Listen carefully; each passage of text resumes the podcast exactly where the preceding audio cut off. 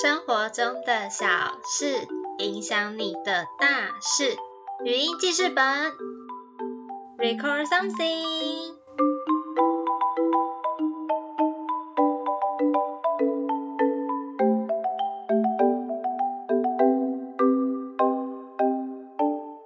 Hello，大家好，我是 TY，欢迎收听今天的语音记事本。在这里呢，就先祝大家中秋节快乐。我不晓得你是不是一个很习惯过节的人哦。像我自己的话呢，其实虽然说我的行事历上面都会帮我标注说今天有什么节日，这个月有几天连假之类的，我觉得我好像不是一个注重过节的人。就是像是圣诞节啦、情人节啦，或者是说一些端午节、中秋节等等的，我自己觉得有这些节日是很棒的事情。可是我觉得我好像没有那么的应景，就是我不会说一定要在中秋节的时候才吃月饼，或者是一定要在端午节的时候才去吃粽子之类的。这些我只要平常如果我想要吃的话，我可能自己就会去买了。那这次中秋节呢，也因为疫情现在还是二级的关系嘛，所以呢，我自己是没有回台中我的老家去跟我的亲朋好友一起过节的。我之前就跟我妈讲说，说我十月初的时候会回台中，所以我想说这一次中秋节，我就想要先。避开这种大范围的 迁徙，我相信这次中秋节应该也有蛮多人就是会搭车啊，然后大规模的返乡啊，因为这一次中秋节放了四天吧，我记得四天连假，所以呢，大家都可以趁这个连假的时间好好的去过节哦。那我自己可能也是因为一方面疫情，一方面我也过节没有那么的应景，所以我就觉得，嗯，好像也没有特别想要回家的感觉。平常呢，跟家人的联系也是固定的，会打电话，然后会跟他们聊聊最近发生的一些事情，或者是跟他们聊一些我自己最近在烦恼的东西。所以我就觉得好像。虽然没有在家人身边，但是跟他们的联系还是很足够的。不过呢，我相信对于很多本来就跟家人、跟自己的爸妈还有兄弟姐妹一起住的人呢，在相处跟平常日常你们很长时间生活在一起的时候，可能多多少少都会有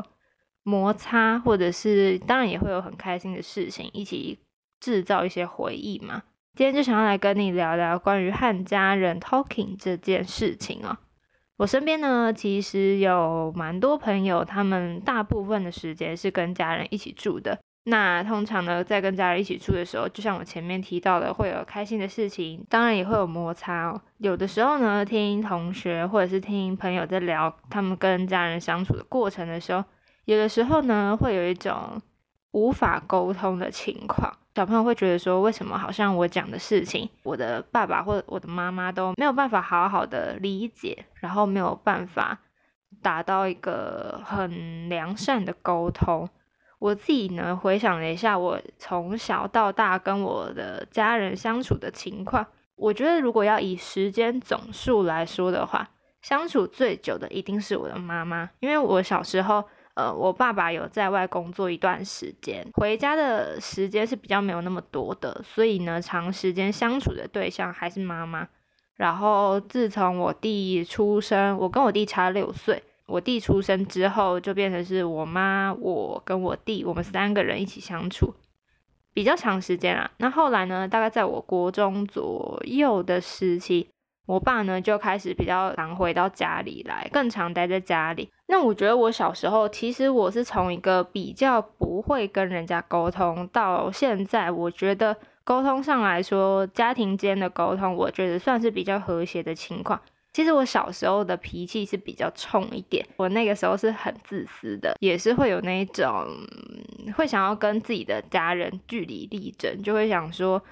可是我觉得明明就是这样子比较好，那你为什么不能呃听听我的想法，然后再来做决定呢？这样子应该说以前我觉得我自己说话的包含技巧啊，或者是一些在分析事情，或者是说在讲自己想法的那个表达上面，其实并不是那么的好，所以我就会觉得当时在表达事情上面还是太多情绪的成分在，沟通很多时候都有点无效。再加上那个时候是我自己最叛逆的时期，我觉得可以算是国中，国中、高中就好一些了。国中应该算是自己最叛逆，目前来说啦，我也不知道我之后会不会有二次叛逆期之类的。但当时我确实是蛮叛逆的，然后我是希望就是自己的家人是可以好好的听我在讲什么，然后不要每次都好像是要用自己的想法跟自己的观念来把我说服一样。所以当时在跟家人，无论是什么样的事情，在沟通上都会有一点点冲突跟摩擦。我印象最深刻的事情是我小时候，那个时候国中的自由班也是要考试的。然后我之前其实没有那么想要去考自由班，因为我觉得我的成绩啊，或者是一些在理解事情上，其实并没有那么快。我就会觉得感觉去读自由班会很辛苦，就有点不想去考自由鉴定。那我那个时候的一般成绩是符合可以去考试的资格的，然后我那个时候就。有跟我的家人就是吵了一下，这样子就想说，我就不想要去念啊。可是家人那个时候的想法是会觉得说，其实你考了自由鉴定，你考过自由鉴定，跟你去念自由班是两回事。就是你就算考过自由鉴定之后，你还是可以去思考你要不要念自由班，那是可以选择的。好，那我就想说，好吧，那我不然就去考考看，反正就考考看，也没有一定要去念嘛。所以我那个时候去考了，然后就很幸运的考过了那个门槛。啊，考过了之后，哇，接下来我不是应该可以选择要不要去念吗？结果没得选呢，就是我的家人就就叫我去念自由班。我就想的时候，可是明明就可以选择要念或是不要念。那我当时也是觉得说，明明之前就已经讲好，为什么现在要这样？然后我那时候就有得到类似像那种，呃，就是谁叫你要考过的那种。类似相关的回应，我就会觉得当下心里实在是很不能接受。我印象中，我当时也是大吵大闹一阵子吧，然后后来就是还是默默的去读了自由班，就是想说反正好像也 抗议无效的感觉，所以我后来我还是在国中的时候有去读了语文自由班，然后那个时候国中就开始是两班跑这样子，有些课会在。一班原班上，那有些课会在自由班跟自由班的同学一起上课这样子。那其实到后期呀，我觉得我自己在国中毕业的那一个时候，如果真的要讲，老实说，我后来回想起来，我是觉得就结果论来说，我自己是很喜欢自由班的同学的，就是跟他们相处啊，然后还有跟他们一起学习，是一件非常开心的事情啊。即便到现在，我都还是会觉得说，当时家人的给我的回复是一件让我很不舒服的事情。即便就最后的结果来看，觉得这样子去读是一件还不错的事情，但是我还是不会觉得说当下家人的反应对我来说就可以合理的过去哦。接下来呢，就到了高中啊、大学，在这之间，其实多多少少还是会有一些要跟家人讨论事情，或者是跟他们相处的时候。不过，我觉得我现在想起来，我有些事情其实我已经想不太起来，因为我本身内建金鱼脑，所以我就是有一些可能真的太枝微末节的事情，我自己已经有点想不起来了。但是还是会有那种让我印象深刻的事情啊。直到了我到了大学，然后现在毕业了。有的时候跟家人在聊天的时候，我觉得可以感受到自己已经比较不会这么的，当然还是偶尔偶尔会有一点点小情绪，就会觉得说，呃，我会想要把自己的想法好好的讲清楚。不过呢，我觉得在沟通，尤其是跟家人，因为我觉得跟家人、跟朋友，或者是说跟你的情人、跟情人们在讨论事情的过程，还有那些一些用字遣词啊，或者是一些。讲话的方式其实是会有一点不一样的。那我今天就针对家人的这一块来讲就好了。我自己呢，像以我跟我另外三个家庭成员，就是爸爸妈妈还有弟弟，我们在讲话的过程中，其实跟家人相处上，以前小时候，因为家人尤其是爸爸妈妈，就是看你从小生长到大的，然后你的手足就看他们什么时候出生，就一起加入这个相处的过程嘛。前面有说我跟我弟差六岁。那我们其实平常在我还没有来台北念大学之前呢，我们的相处其实，跟一般的年纪差比较近的手足来说，其实。我们更多时间是比较没在聊天的，我们比较不会针对什么平常在学校的烦恼啊，或者是说一些什么觉得哪个亲戚就是到底在干嘛的 的那种来聊。我们其实小时候比较不会，然后我们喜欢的东西也不一样。印象最深刻就是我们会抢电视来看，就是什么他要看明视打棒球，然后我要看动漫，结果刚好是同一个时间，我们就那边抢来抢去，然后互相对彼此想看的东西一点兴趣都没有，然后就是以前就是小时候比较会这边抢东抢西的，但是其实也因为我们年纪有一点差距的关系，所以后来我就会算了这样子，但有的时候还是会觉得我要抢赢啊。不过我觉得我们相处上来说，可能是因为年纪差的关系，使得我们相处也不会到太那么容易吵架，就会觉得还好。我弟念国中的时候，我就已经念大学了，所以在他现在高中，然后我大学已经毕业的这个时期，其实有蛮长一段时间，我们并没有常常要一起相处哦。然后我通常都是可能很偶尔，然后就问他说：“哎，有没有空聊天啊，讲电话什么的？”然后他如果有空的话，我们就会用线上的方式聊天，这样。那其实我们现在聊的东西哦，真的是可以跟大家分享。我们现在聊的东西呢，大概九成都是在聊动漫，是不是？是不是？我真的是对于我弟开始对动漫感兴趣这件事情感到非常的欣慰。那我们现在就还是会针对最近彼此在追什么动漫，然后还有近期有什么作品啊，然后在那边互相讨论什么的。比较清楚的事情，他是可以去好好表达自己的想法的人。手足之间的 talking 哦，我觉得是最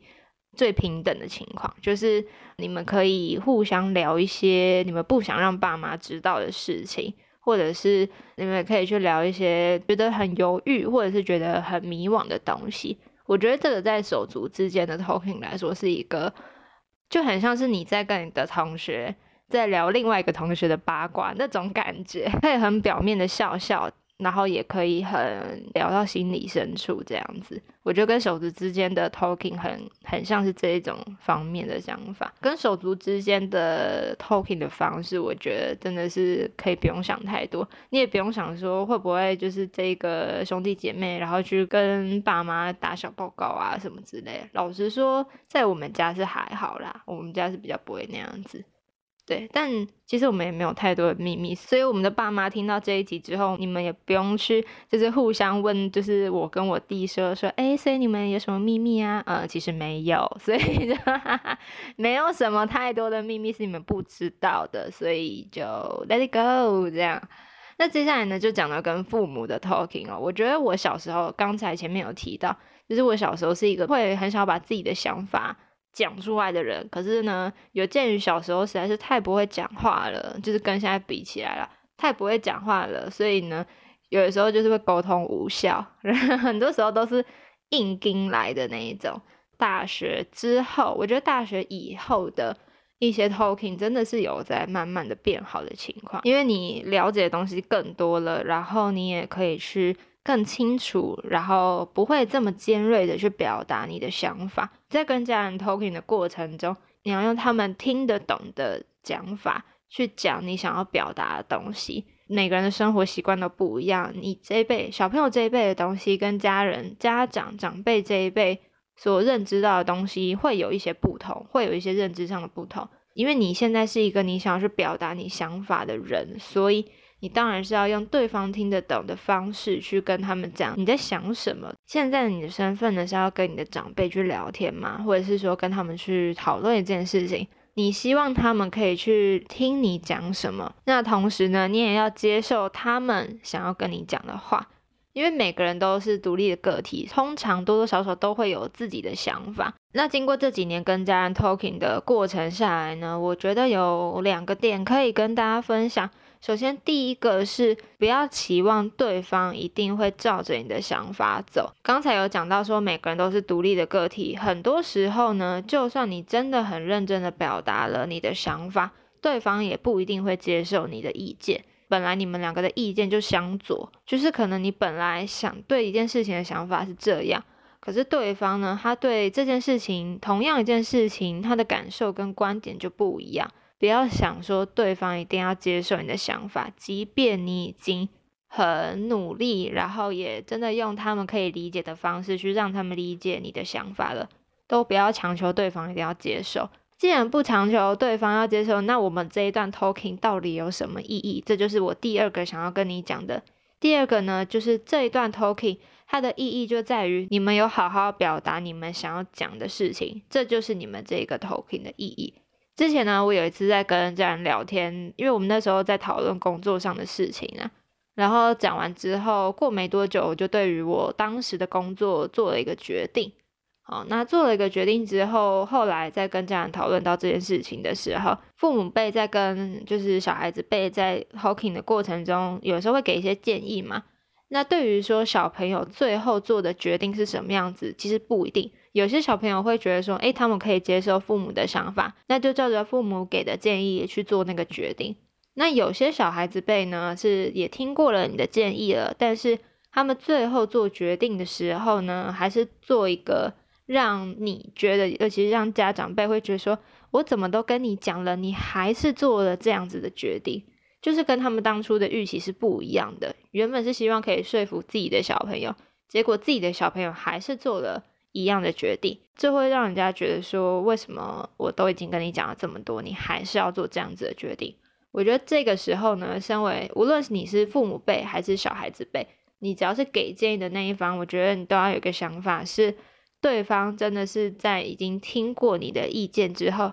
他重新的在想过了一些，考量了更多的东西之后，才下这个决定的。所以不要觉得说，好像你给的意见，对方就一定要接受。他还是可以做他自己的决定。为什么要这么说？很简单的理由，就是因为他做了这个决定之后，他是要为这个决定负责，他是要去承受责任的那一方。承受责任的人并不是你做决定的这个人。他一旦做了决定之后，他当然要做那种他自己可以承担的决定啊。如果他现在做的决定是完全依你的想法，然后他做了一个决定。那如果说到时候事情发生的并不如你的预期，也并不如他的预期，这个时候来回头讲说说，那是因为他听了你的建议之后下了这个决定，那导致这样子的后果，他现在来怪你，但其实他就算怪你也没有太大的意义，承受的那一方就是做决定的那一个人。当你今天是在给人家建议，无论你是小孩子辈还是父母辈哦，因为呢，我觉得小孩子辈越长越大之后。他有时候还是会对自己的父母给一些相关的建议嘛？那可能在小朋友还小的时候，比较多出建议的是父母这一方哦。但我觉得，无论你是哪一方，总而言之，只要你是给建议的那一方呢，你都要尊重做决定的那一方，因为承受这件事情的人是做决定那一方的人在承受，并不是你这个出建议的人在承受啊。当初 talking 的意义就在于说，听的那个人呢，他其实可以吸收更多人的想法。我觉得，一旦你是想要寻求别人建议的人呢，你通常都会寻求不止一个人的建议。有的时候呢，你可能会上网去查资料啊，然后你可能会去问老师、问同学、问你的爸妈等等的。你收集了各式各样的建议之后，你自己再去做决定。很多时候，大家是这样子的。做事的形式方式嘛，那这个吸收别人建议的人呢，一定是也在吸收了你们给他的建议之后，他去思考了一下，因为很多时候你们给的建议，他从来没有想过那样子的观点。每个人的想法跟观点是有一个局限范围的，但是这个观点呢，会随着他了解的事情越来越多。然后他吸收到的建议越来越多，而慢慢的去拓宽这个想法。那他拓宽了这个想法之后呢，他重新再来思考一下他接下来要做的这个决定的时候呢，他就会有更多的东西可以去考量，有更多的风险可以去评估哦。一旦他把这些东西都想好了之后，他再来下这个决定，就你的眼中看来，他可能做的决定跟当初他跟你讨论的时候，他的想法是一样的。就是就结果论来说，好像没有变，但是呢，对于做这个决定的人来说，其实是已经有很大的变化了，因为他想过了。我觉得有想过这件事情，即便这是在脑海中的运作，不是他你是看不出来的，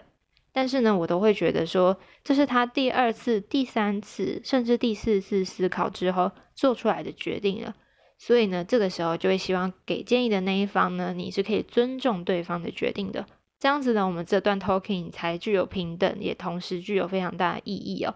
因为呢，像我们之前，我印象很深刻是有一次我跟家人在聊公投案的事情，那个时候刚好是公投案的前夕吧。因为我们那时候有回台中去投票，那时候我也有跟家人针对公投案的事情，就是有一些 talking，我就发现说，其实对于有些事情，我们的想法，然后我们的立场是不一样的。可是我那时候聊完之后，我就会觉得，即便我们的想法跟立场可能不太一样，我都觉得没有关系。我会觉得那是他们的想法，那我也有我自己的想法。我可以确定的是。我现在我身上的这个想法是我自己个人意识，然后决定出来归结出来的一个想法。那相对来说啦，对方也是这样子的嘛，他也是透过了吸收资料，用他的方式去理解这些公投案，然后理解这个世界，而做出了一个决定。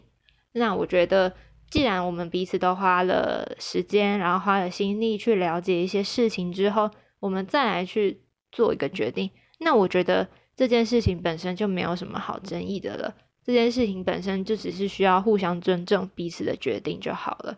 那这个呢，就是我自己觉得在跟家人相处的过程之中的 talking 的一些想法跟方式哦。讲到这个跟家人相处的模式，如果呢你在家中是排行老大的话，那有的时候当你看到你爸妈对于教你跟教你的弟弟妹妹有一些相处或者是一些教导方式不一样的时候，我希望身为老大的你哦，可以降低一点自己心里的不平衡感，因为我以前呢会觉得说，我好像我家人对我弟好像比较 比较没那么严格，就会觉得说好像对我就比较比较严格一点，对我弟好像相对来说有一些事情上，我总觉得他们放的比较松。但是我后来呢，我到了大学之后，我再把这件事情再想了一遍。你如果是一个老大的话，你要知道一件事情，就是你爸妈在生你在带你的时候，其实他们是所谓的新手爸妈，他们就是第一次当爸妈。那如果说今天你已经是老二、老三以下往下排的弟弟妹妹们，爸妈在带你们的时候是已经有经验的情况了，自己也身为一个老大，所以我可以理解老大的一些想法。希望就是当你是家中的老大的时候，一旦看到你觉得爸妈好像有点偏心谁，或者是说觉得呃好像以前带你就不是这个样子啊，那现在你们怎么放水了呢？可恶的这种想法的时候，我可以跟你说一件事情，就是他们在带你的时候，你的爸妈在带你的时候，他们是新手爸妈，所以他们肯定也有很多不成熟的地方，然后有时候会觉得说好像不是那么的会，他们是透过你。才去了解说怎么成为一个更称职的爸妈。那到底什么是称职的爸妈？我觉得每个人的想法是不一样的啦。不过对我来说呢，我觉得我自己生活在的家庭是非常幸福的。即便我们从小到大，有时候还是会跟爸妈争执啊，然后跟兄弟姐妹吵架等等这种的情况，还是有发生过啦。只不过呢，我觉得到了。现在我回头再来想一下，就以我们一家四口来说是非常美满，然后也很幸福的。我觉得所谓的幸福，并不代表说你们一定从小到大都没有争吵，或者是嗯都相处的快快乐乐啊什么之类的。我觉得有争吵，并不代表说你就不幸福。很多时候呢，大家都是透过彼此的相处啊磨合，然后一起进步。我觉得一起进步这件事情呢，对于一个家庭来说是一件。很感动，然后而且是很正向的事情，就是你们彼此呢一起前进，每一个人在自己各自的领域，然后各自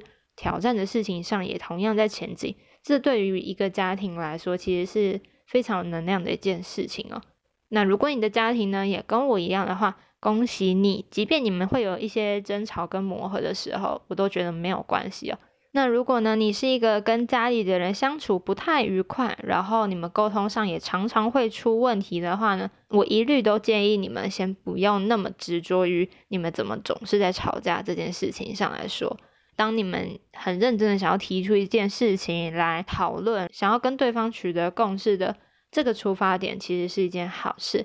那到底要怎么样可以让自己不要带着那么多的情绪去跟人家讨论一件事情？很多时候呢，你可以去稍微更理性的去把自己想要跟对方表达的事情，去把它好好的分析，然后把它拆成一些想法来跟对方去讨论。一旦你们发现你们快要吵起来的时候，你们彼此都可以先冷静下来。等到你们冷静下来之后呢，再继续的朝你们刚才还没讨论完的东西继续的讨论。我觉得不是只有一个人要练习哦，很多时候是彼此之间都会有一个默契跟要去练习的点。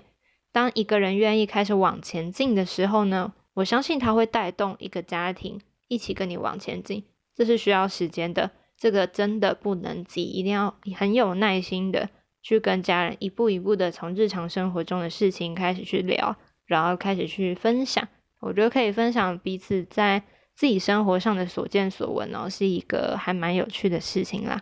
那今天呢，分享了一下关于家庭沟通的事情哦。祝大家中秋节快乐！我是 T Y，我们下个礼拜一再见喽，拜拜。